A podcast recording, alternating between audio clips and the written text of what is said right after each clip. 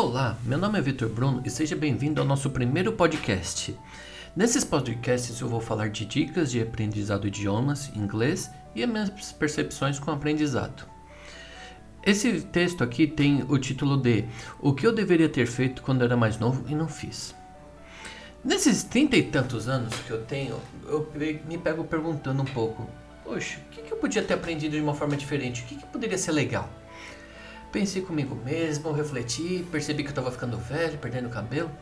Normal, né? Mas enfim, pessoal, se o cabelo fosse bom, não nascia debaixo do braço. Brincadeira. Então, vamos com calma, que daí a gente vai conseguir ver o que que isso vai chegar, né? Primeiro, no que que eu era bom, no que que eu gostava quando eu era criança. Eu gostava de ciências. Eu gostava muito de ver como as coisas mudavam, como é que as coisas é, se transformavam, uma reação química tal. E isso daí fazia com que fizesse sentido na minha cabeça. E era muito legal. Ao ponto que eu comecei a ficar mais ligadinho nesse sentido. Mas não era muito bom aluno, né? Confesso, né? Mesóclise. Como é que eu vou usar esse negócio?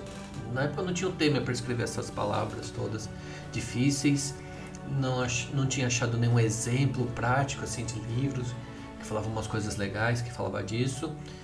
E da fórmula de Bhaskara, meu, para que, que eu vou saber que menos b mais ou menos raiz quadrada de menos b ao quadrado menos 4ac, tudo isso dividido por é, 4a, vai ser uma parábola. Eu não via sentido nisso, mas eu decorei. Questão de quase 15 anos depois, eu fui para os Estados Unidos e fui visitar os meus tios. Os irmãos do meu avô, é diferente dele, que é, ele veio para o Brasil, é, os meus tios migraram para os Estados Unidos e lá a gente estava alugando um quarto, né, para eu, meu pai, minha mãe, minha irmã, para a gente poder ter um, um jeito de ficar mais confortável.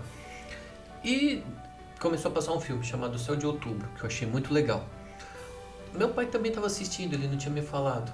Mas enfim, é, depois daquele filme a gente começou a ter menos brigas. Porque eu e ele a gente sempre pensou de uma forma um pouquinho diferente.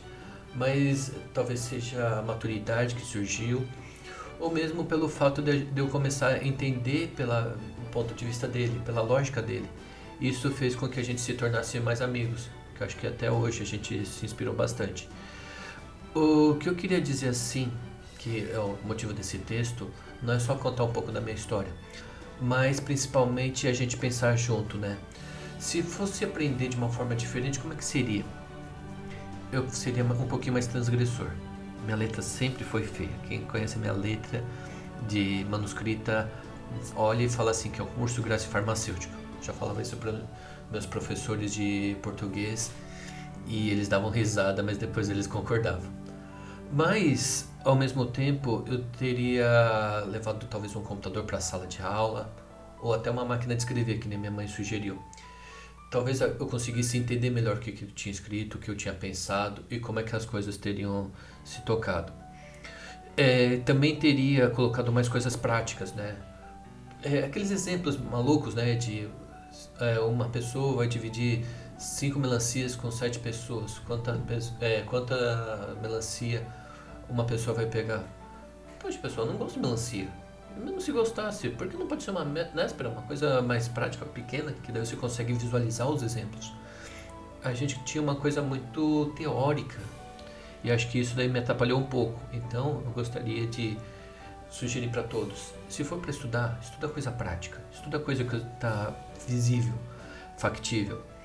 E uma coisa também que é muito importante: converse. Por incrível que pareça, assim, quando eu era mais novo, eu era muito tímido. As pessoas que me conheceram achavam que era meio autista. Eu mesmo me achava um pouquinho de autista por opção. E nisso eu pensava numa coisa. Se eu conversasse com outras pessoas, eu poderia entender o ponto de vista delas. Poderia conversar com elas.